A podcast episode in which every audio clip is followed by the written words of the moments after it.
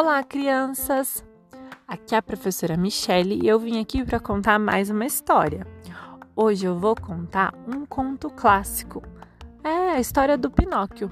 Vamos lá? Era uma vez um carpinteiro chamado Gepeto. Ele se sentia muito sozinho. Um dia construiu um boneco de madeira, tão parecido com um menino de verdade que até lhe deu um nome: Pinóquio. Gepeto desejava que Pinóquio ganhasse vida. Seu desejo era tanto que uma fada quis premiá-lo por sua bondade. Com uma varinha mágica, ela deu vida ao boneco. Gepeto ficou muito contente ao ver que Pinóquio, o boneco, podia falar e se mover. De tão contente que estava, Gepeto mandou Pinóquio à escola para que ele aprendesse muito. Quem o acompanhou à escola foi seu amigo Grilo Falante, o conselheiro enviado pela fada.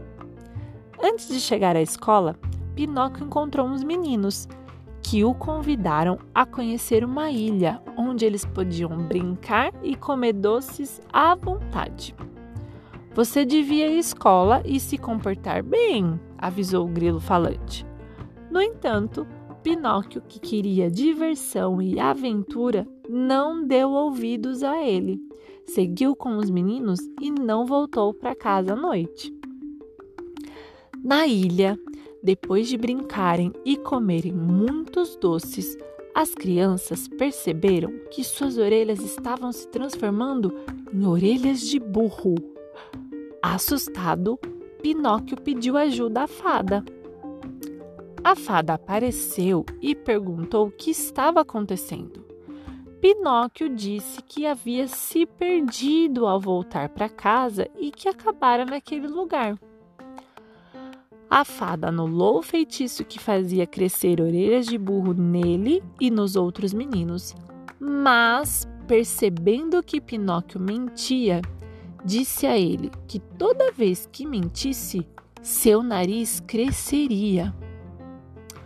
Como me portei mal, reconheceu Pinóquio, ao se dar conta do que estava fazendo e o que estava acontecendo com ele.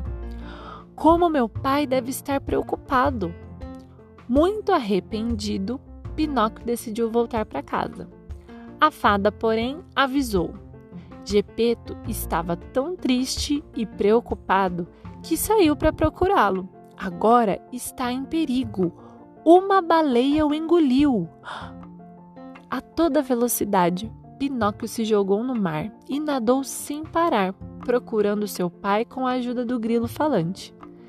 De repente, apareceu a grande baleia, que abriu sua imensa boca bem na frente deles e engoliu os dois.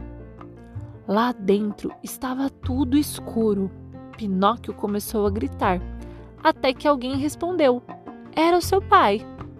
Os dois se abraçaram e contaram tudo o que tinha acontecido desde que se separaram. Depois, graças a uma ideia do grilo falante, eles acharam um jeito de escapar da barriga da baleia. Fizeram uma grande fogueira com o barco de Gepeto a fumaça fez a baleia espirrar e os três foram lançados por sua narina. Pinóquio voltou para casa com um grilo falante e Gepeto. Por ter aprendido que tudo o que fazemos traz uma consequência, a fada recompensou Pinóquio, transformando-o em um menino de verdade. E todos foram muito, muito felizes para sempre.